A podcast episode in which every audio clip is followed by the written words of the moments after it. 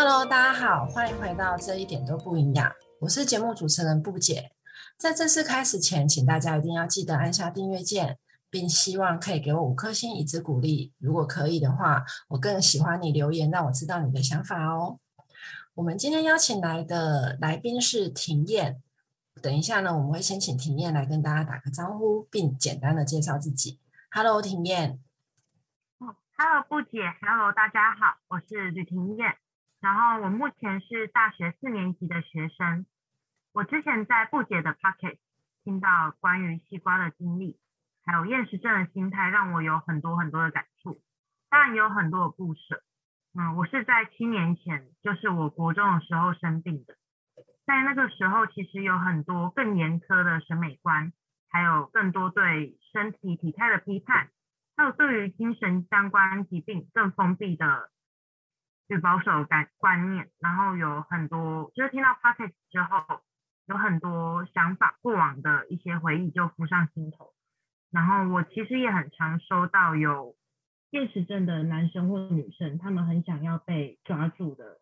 一些讯息。然后我看到的是很很不舍，所以在听完之后，我回了不解的私讯，然后也自己写了很多心路历程在自己的 IG、Facebook 之类的上面，然后也很惊喜的被布姐看到，然后现在也很荣幸可以被邀请来分享自己的过程。对，其实庭燕，大家听完庭燕的自我介绍以后，会应该会发现，其实庭燕她并不是我一对一的减脂课的学生。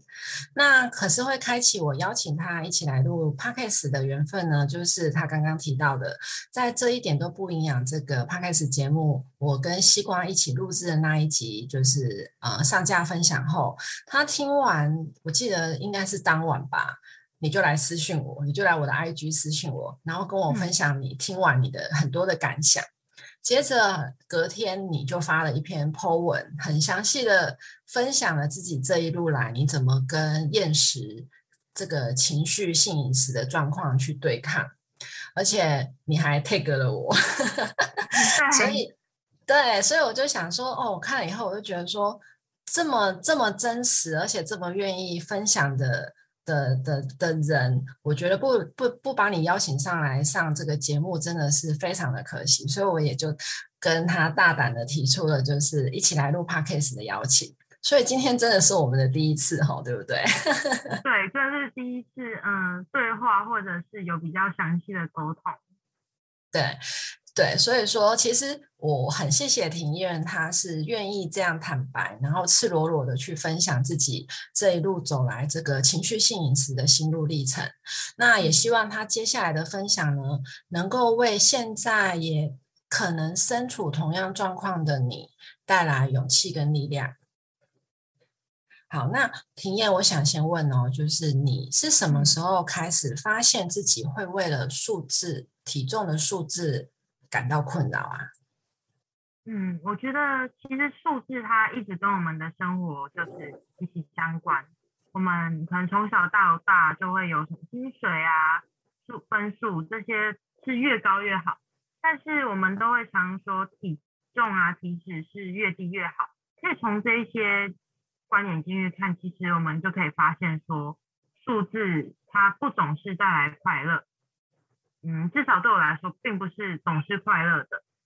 嗯，我小时候其实就长得还蛮大只的，而且虽然我本身骨架真的蛮大的，可是也是容易胖。可是我真的非常非常的会吃。我以前一个人一餐我可以吃两个排骨便当，或是我有时候就是中午我吃了六七个水煎包，然后我我可能还会对我还会觉得哦，我好饿哦。然后，我才 中午刚吃完水煎包，我下午又去拿什么小泡芙啊之类的点心来吃，所以哦，可想而知我的身材就是，嗯，比较不符合那时候的审美观，就肉肉胖胖，就是胖，然后也很常被这样子开玩笑。其实小时候就小朋友吧，可能嗯，并没有那么在意，就国小那时候。然后可能虽然人家骂你胖啊，说你胖，批评你一下，可是长辈看到的时候又会觉得说，哦，你这样长得很有福气之类的。所以我那时候没有那么在意。可是真的到会在意这件事情的时候是，嗯，国中那时候其实有更多的女生啊，她们都会谈论说，呃，体重，然后也会也会有一些男生可能会因此而开玩笑，然后其实从小，呃，我我相信应该很多人会有这一个感触，就是。大家健康检查的时候量身高体重，然后有时候那一个数字的表就是对着大家，然后我们都会很极力的想要去遮掩它，然后甚甚至会说在量体重之前，大家排在床的时候，在那里一直跳开合跳，或者是早上根本就不吃早餐，或是呃在量体重之前不敢喝水，我觉得这是一个很常见，然后那时候觉得很好笑，可是。是真心，真的很担心人家会看到数字。其实，尤其在之前，呃，可能不管你身高多高，就是以国中女生来说，我觉得可能一五零到一七零之间差不多吧。可是很多人就会觉得说，你超过五十公斤或超过五十五公斤，他就不管你身高多高，他就觉得哦，你好胖，你五十公斤耶，你五十五公斤，女生不是应该就四十几吗？或是再更瘦？然后。对于那时候，对于体态其实没有那么多的观念，大家只会看到数字就觉得哦，好胖好重，更没有体脂的观念，大家都只是看数字，谁也谁也不会管你说你是不是泡芙人还是什么。然后那时候可能也更在意别人的眼光，因为同才的关系啊，是想要培养自己有更多的朋友，或是想要吸引异性的眼光，或是会觉得说我在课业上面好像。嗯，像我数学很差，我觉得自己不是那么的完美。我想要透过某方面的呃成长，或是博博得别人的眼球，然后证明一下自己，所以我就开始非常的为体重数字困扰，然后也开始有一些减重减肥的行为。了解，对你刚刚讲的，其实我觉得也有唤起我的回忆。虽然我我的年纪应该比你大蛮多的，可是没错，以前我们就是国中，以前国中我们每次就是要做体检的时候，我们那个真的都不是什么呃一对一保有一定的隐秘性，而是就是可能在大礼堂，然后中间就摆着一个量身高跟体重的。的的机器各一台，对，然后就一个一个唱名，就某某某，然后几公分，体重几公斤，然后这时候你就会听到，每次宣布完这个数字以后，就是就会有，就是后面就会开始此起彼落的，哇哦，呃，这样子就真的很讨 厌，对，其实真的蛮讨厌的，所以你说的这个我懂，因为我从小其实。我不是属于那种呃竹竿型的，其实我就是从小不瘦也不胖的那一种类型，而且再加上我又高，我记得我在国一的时候吧，我国一那个暑假我就长到了一百六十八公分。哇，这样真的很高呢。对，那你说一个一百六十八公分的女生正在发育中，然后怎么可能低于五十公斤呢？对不对？对，那是一个很正常的体重。对，可是，嗯，对，可是我们班的男生同学他们就不会这么想，他们就会拿我去跟班上最矮的女生的体重做比较。maybe 像有一个女生，她我记得很清楚，我记得她不到一百五吧，她的体重就是不到四十公斤，但是大家就说我很胖，然后我就心想说，哦，我长这么高，我也需要多一点肉吧？对，其实他不管怎么说，就是听久了还是会很受伤。因为会会觉得说自己是被比较的这种感觉，对。好的，那像婷燕，就是你自从就是从可能是因为你从小就是家人啊，然后再加上从就学以后，就是有一些同学他们不经意的一些对你的外貌的嗯关心，或者是嗯评论。导致你就是开始会去在意自己的体重数字，然后而感到困扰，然后开始后面就会进入一些呃过度减肥或者是不正确的减肥，而导致自己有情绪性饮食的这个状态。那我是想要问说，你是什么原因或事件就是你你还有印象，就是说它是很直接的去引发你，就是这么的在乎数字。然后你也可以分享，就是说你从以前到现在，你为了减重瘦身，你曾经尝试过哪些方法，然后有副作用吗？嗯，好，那我们先回答呃原因或是事件。嗯，原因跟事件，我觉得其实并不会只是一两个，有很多时候都是累积下来的，直到最后一根稻草去压垮我自己的内心。嗯，其实我以前是音乐班，所以那时候我也会有很多的，嗯，很多的音乐相关的训练，所以有很多呃可能要练习跑步或是开合跳，因为我们是跟行进管乐相关，就是在外面走图形，然后吹奏乐器，就是一个很耗费自己的心肺的功能，还有很耗费自己的体力的一件事情。所以都会特别的去训练，然后那时候也没有那么多的时间去想那么多，就觉得说我很胖这件事情，或是其他事情。然后，嗯，其实国中还是真的说，就是会很爱漂亮，希望可以受到别人的注意，又想要自己更自信，或是人缘更好，然后也很看重别人的想法。到国三的时候。大家都开始要准备会考，要考高中了，然后我就突然觉得说，哎，其实我好像很没有自信，就因为我跟自己就停下了一些手边的活动之后，我跟自己的内心独处，我突然觉得说，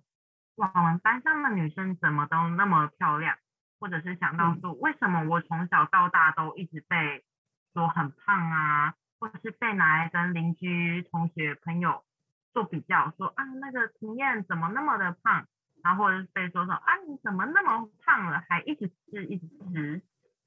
然后那时候其实就是想到这些，我就觉得自己是黑的，也还蛮难过的。然后就又是回到说，像班上因为会讨论身高体重，又有呃健检的时候。大家可能看到，然后就会有点讥笑啊，或是或是开你的玩笑这样子。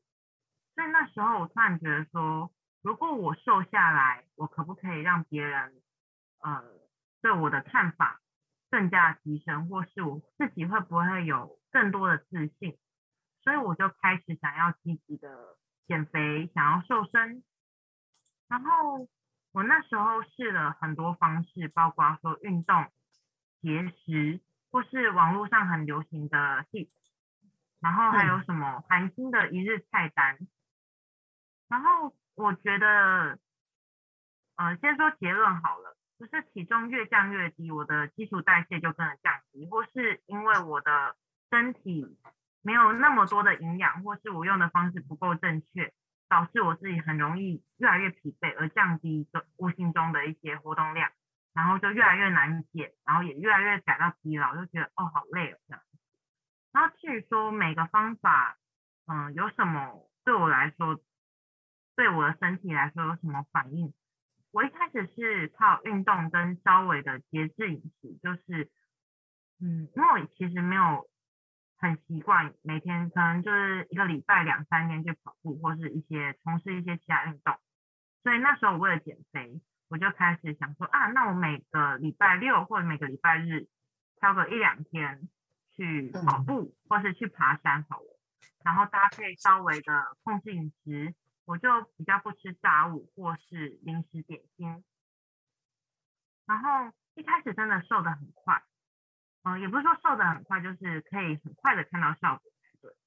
嗯，那时候我最一开始国中的时候是六十公斤，我就。很快的，我就瘦到了差不多五十公五十五公斤，然后就是靠着运动跟节食，我就觉得哇，好有好有自信，好开心哦！我竟然真的靠自己这样子瘦了五公斤。可是我就发现，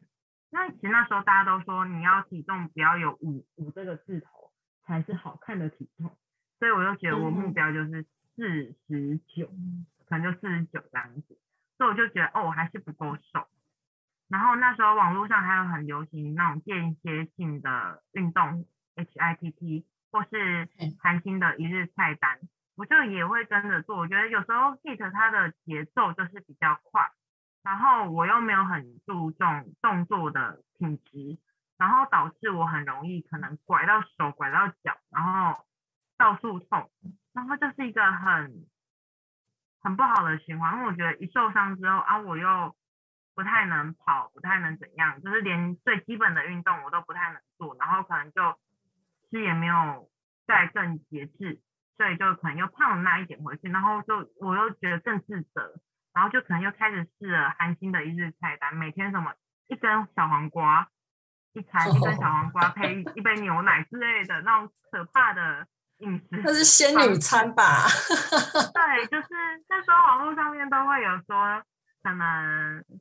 胡信会或是 IU 他们的一日饮食菜单，可是我觉得对我那时候来说真的太累了，因为我觉得吃到后面，我觉得哇，我好没有能量可以去做其他事情。我吃完之后，我还是想要吃其他东西，而且我好累，我一直想要睡觉。但我也没有多瘦，那时候还是有在五十公斤上，以我自己的身高一百六十三公分而言，它还算是一个正常的体重。可是我还是觉得好累，这样子吃，然后就运动动那么多，然后有时候还把自己用受伤，就觉得哦，为什么我减肥减到那么累？对，所以我觉得就是可能对我来说，这就是我尝试一些不太合适我或是我错误的方式去减肥，对我造成的一些伤害。OK，所以说你觉得像这一些减重的方法，其实带给你的。呃，就是副作用，其实就是体重虽然降低了，可是你的基础代谢也跟着降低。然后，呃，可能就是跟随着一些运动方式，但是没有去了解从基础功下手，就是说，哎，你这个动作它应该要从哪里出出出正确的力道才是对的，然后反而就是自己也受伤这样子，对不对？对，然后甚至就是说，嗯。对，然后就又发就发现自己怎么越来越难减。一开始可能觉得，哎，这个方式减啊，速度很快呀。可是减到后面就怎么会觉得怎么减一公斤这么难？对，就这样越来越难减。对，那你是大概减到什么的？大概减到什么数字的情况下，你开始往厌食这一个情绪性饮食，就是从。开始往这边跑进去的。嗯，好，嗯，我是什么时候发现我有厌食的情形？对，嗯，其实我是一百六十三公分，我那时候目标就是我要瘦到大家觉得说好看的数字，就是五十公斤以下，四四对，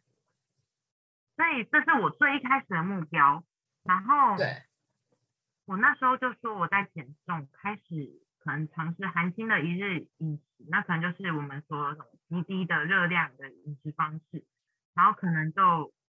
光是那种蛋白质或脂肪、碳水化合物没有一个是足够的，我也觉得很累，可是我还是没有办法停止，直到我甚至已经呃，就是我所说的四字头，甚至我已经来到说我是四十五公斤。你越来越难减重，因为我用的是错误的方式，而且我其实已经不太是我健康的体重了。然后我就开始发现，因为我很怕我的体重数字会反弹，所以我开始不敢吃，也不敢喝。我很怕增加那零点几公斤，就算是零点一好，我也非常的害怕。我可能就还会呃过度运动。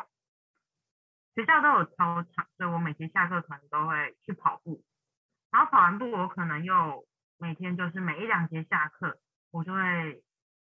跑到保健室里面去量体重，看我自己有没有增加零点一、零点二。我甚至会因此不敢喝水，就算我知道水没有热量，水不会让我胖，可是因为我害怕的是我看到体重上升，所以我连水都不敢喝，真的是一件很恐怖的事情。对呀。女生是水做的耶，可惜我就真的是，那时候应该是我真的是只有骨头做的，因为我那时候其实真的是 皮包骨了，我就觉得哎、我可以看到我的骨头的形状，肋骨啊、嗯。胸骨，然后嗯。可能腿的骨头那个骨骼的一些纹路凸起都很明显。嗯。然后哦尤。其是我因为营养不良，我开始掉很多很多很多的头发，我皮肤也有点蜡黄，还长出很多细长的胎毛，然后还有就是我刚刚说我的骨头很明显的贴在我的手上面，我都我我都觉得我可以去保健室或是健康课去当那一个人体的骨架的老师了，因为真的那骨头的形状太明显了。真的是这样子，对，骨瘦如柴。而且我真的，一开始我是为了自己漂亮、自信去减。我那时候都觉得说我是要为了漂亮，可是我现在看到我自己，我知道我已经不漂亮，因为我骨头都长成那样，就是已经突出成这样，然后皮肤还那么黄，然后还有那么多细长的毛，然后我的头几乎都要秃了，因为你知道，就是一直落发，一直落发。我每天洗头或者梳头发，一抓就，我也没有刻意抓，但是就是一大把。嗯然后，而且最重要是，我发现有时候我们可能会坐椅子，可能会稍微有点呃，也没有说特别刻意震到，可是就是你坐下去的时候，可能跟木板接触，或是我有时候可能呃靠在墙边，靠在桌子上面，我的我就很容易淤青，我的淤青都是一点一点，然后会密布在整个皮肤上面，所以有时候我可能大腿会有一大块都是紫色的，而且那时候我的情绪很不稳定，我有时候就会去嗯。抓自己的皮肤，我抓一抓，我也没有特别出力，就是轻轻的捏，可能就有时候就是我们可能抓小朋友的手啊，小婴儿的手这样子的力道，我自己都会全身都是淤青，我就知道自己哦。其实不再只是为了像漂亮而减，因为漂亮的话怎么会觉得这样子是漂亮呢？这样子嗯、呃很瘦弱，或者是更加不符合审美观。以漂亮而言，而且我真的减到一点都不开心，我非常非常的难过。然后我嗯每天真的想要减的念头，只是因为我想要看到体重数字体重去下降，所以我才一直嗯减。我很害怕体重上升，然后嗯我最明显发现说，我好像有厌食的念头是，呃，我真的会抗拒食物，别人送食物给我过来就叫我吃，都送到我嘴边，叫我拿着汤匙要我吃了，我还是会很想把它倒掉，然后嗯。甚至一口汤都是想要倒掉，而且我那时候很常会有想要自我了结的念头，跟我刚刚说的长期低落的情绪，我发现自己的内心生病了，哦。嗯，哦，这真的听起来其实很替你心疼，因为我觉得在那个学生时期应该是就是嗯快快乐乐的、开开心心的，然后可能唯一的烦恼就是，呃，我今我的我我我今天老师会不会突然给我来个就是随堂考？对对，结果结果你那时候的烦恼不只是有关于课业上的，就是你针对自己的一个身体心态以及你的体重数字，你非常的去斤斤计较，然后因为因为这样的缘故，就是使得你呃应该有的青春洋溢的气息，你可能在那个时候你都会觉得自己没有。对我一瞬间觉得我已经老了四五十岁了，也是苍老，并不是正常的老，哦 天哪，那合理吗？那很不合理，对不对？非常的不合理。真的。好的，那体验像你，就是你发现你有厌食的这个情绪性饮食的状况，那像你通常厌食的另外一个就是暴食，对不对？对，对，那你对觉得你你你也曾经有过暴食的情况吗？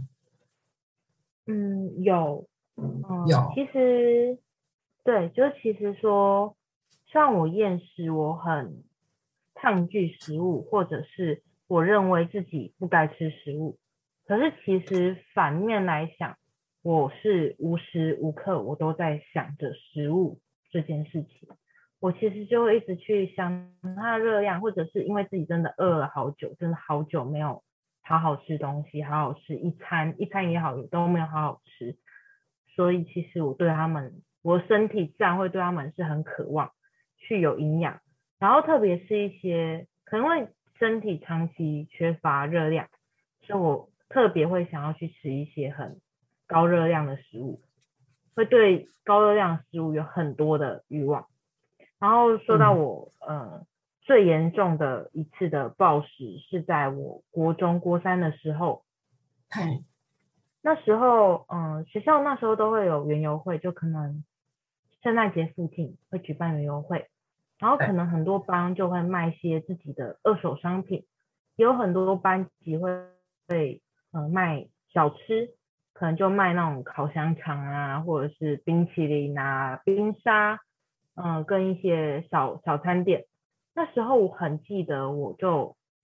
突然，其实我那一天一开始哦，那一天到学校，我也是觉得说，我应该就会坐在那里一整天，或是在校园到处晃一整天，反正我就觉得说我不会去，呃，有进食的行为，可是没有想到，嗯，暴食它对我来说是真的很突然的一个念头，我可能。觉得说一点点就好，就是那一种好久没吃东西，一点点应该没有关系吧？这种念头，就没想到我一吃就整个不可一发不可收拾。我最记得我一开始是去隔壁班买了一个那个香肠外面裹那个面衣去炸的那种大热狗，对，然后说那时候吃了就觉得哦，就是其实虽然我内心还是觉得很。罪恶就对我来说，并不是给食物贴标签的问题了，而是我认为我吃任何的食物都是罪恶的。所以那时候上，我就是违背着自己当时那种罪恶感。但是我吃下去，我突然真的觉得说，哦，好快乐，因为我真的觉得好饿，饿好久，那种渴望的感觉让我觉得说，有一种贪心或是贪婪，就是我的胃变得很贪婪，他想要去摄取更多，所以我就开始。短短的呃三十分钟一个小时，我不间断，而且是呃很快速的去进食，就是进食了非常非常多呃食物，尤其是高热量，就是呃可能是烤香肠，或是我刚刚说的炸大热狗，或是一些汽水、冰淇淋、冰沙这种嗯不太适合在补充营养的这个阶段去大量进食的食物。然后对，然后那时候暴食的非常严重，我甚至觉得我会不会停不下来，因为我真的是吃到自己觉得好撑好饱，我要吐了，我还是一直吃一直吃一直吃，然后真的是我真的是吃到我那时候真的一路吃回家，因为其实园游会没有很久啦，所以我真的吃到家之后，我真的是真的是倒在床上，我觉得说我我我动不了，那时候觉得很害怕，我动不了，而且我肚子。呃，胃部非常非常的疼痛，它是那种火在烧的感觉。然后我躺在床上，我整个觉得自己没有办法呼吸，我喘不过气，我呼吸很间断。然后，然后我真的有时候会这样抽一下，抽一下，然后我就会说，我吸不到气这样子的感觉。然后，然后我那时候真的很不舒服，非常的痛苦，然后真的是快要晕倒。然后我那时候。赶快，就是家人赶快把我送到医院，然后知道我有暴食的情形，然后发现我是胰脏炎，对我胰脏发炎了，嗯，然后我记得那时候我还蛮胰脏发炎的情况还蛮严重的，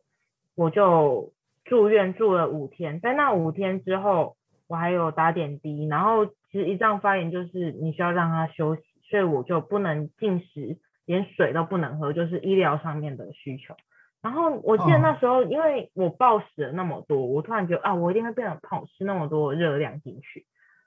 那么多东西，那么多热量。然后我现在还打点滴，然后那时候我记得自己很蠢，我还去上网查说这个点滴有没有热量，很愚蠢的事情。真的是太扯了啦！我真的那种一点点热量，我真的是输到身体里面的，都会觉得说它会不会有热量，疑心疑疑鬼的这样子，疑心病，然后疑神疑鬼，疑心病。我记得最让我印象深刻是，嗯，那时候我住院的时候，其实我那时候骨瘦如柴，真的是任何人都看得出来我身体有一些状况，所以医生他也很细心的说诊断出我有因为暴食，所以。胰脏炎这个问题，他还帮我进行其他的呃检查，像是呃那个心电图。我记得那时候医生帮我接上去，正常的应该一分钟六七十下吧，但是我接上去之后不到三十下，我静止的状况下面只有二十五下左右，甚至我有时候因为我对。可是因为我其实那时候情绪真的是大起大落，所以我有时候情绪很激动，就是激动的时候可能会，你知道很暴躁，你的心跳基本上也会加速。可是最扯的是，我竟然加速过还只有二十九，对，真的，这是很扯，真的是那时候你真的是拖着一个比老人还老人的身躯在过日子，哎，对。对，真的，嗯嗯，那你你那时候这样子，你有发现自己不能再继续这样下去吗？呃，这其实就扯到说，我后来觉得说自己不太能这样子下去的原因，就是在于说，嗯，医生那时候还想要帮我做其他检查，他需要抽血。然后抽血，其实我很抗拒，因为我其实那时候真的觉得自己没救了。其实看到心电图那样，或是自己的身体状况，我自己也知道很不好、很差。所以我那时候只是抱着说，呃，我应该必死无疑的想法，然后去抗拒任何的检查。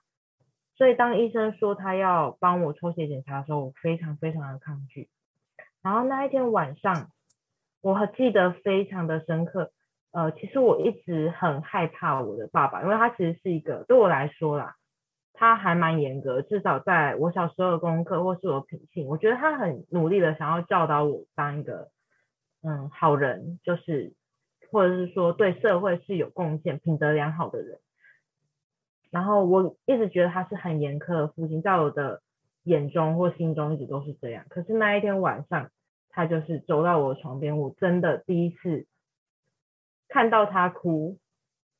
但之前可能有看过他跟妈妈吵架一些比较呃不理性或是比较凶的场景，可是我第一次看到我爸爸就是很很难过，真的可以感受到难过。他真的是哽咽跟我说，他希望真的是希望拜托，他是拜托我去抽血做检查。然后其实我我。虽然还是觉得说我应该是这辈子应该就是死定了，可是，可是我突然觉得说，为什么我要这么的自私去给自己下一个结论？然后，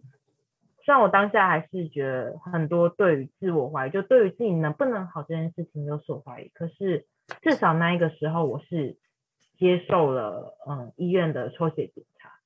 然后就是有一个小插曲就是。因为我的身体状况非常不好，然后那医那护士帮我，护理师帮我抽了血，基本上大家都是插进去拔出来，第一管就会有血。可是我抽了七次，我抽到第七次，终于有一管血流出来，就是它已经是血流速度非常的慢之类的，让我的身体已经要抽那么久才有办法抽到。嗯，这就是我的暴食，跟我一点点想要。好起来的想法的时候，哦，所以也是也是家人的力量，就是让你觉得说你应该就是呃也要为自己努力，然后也要为家人努力，然后就是不能继续这样下去了。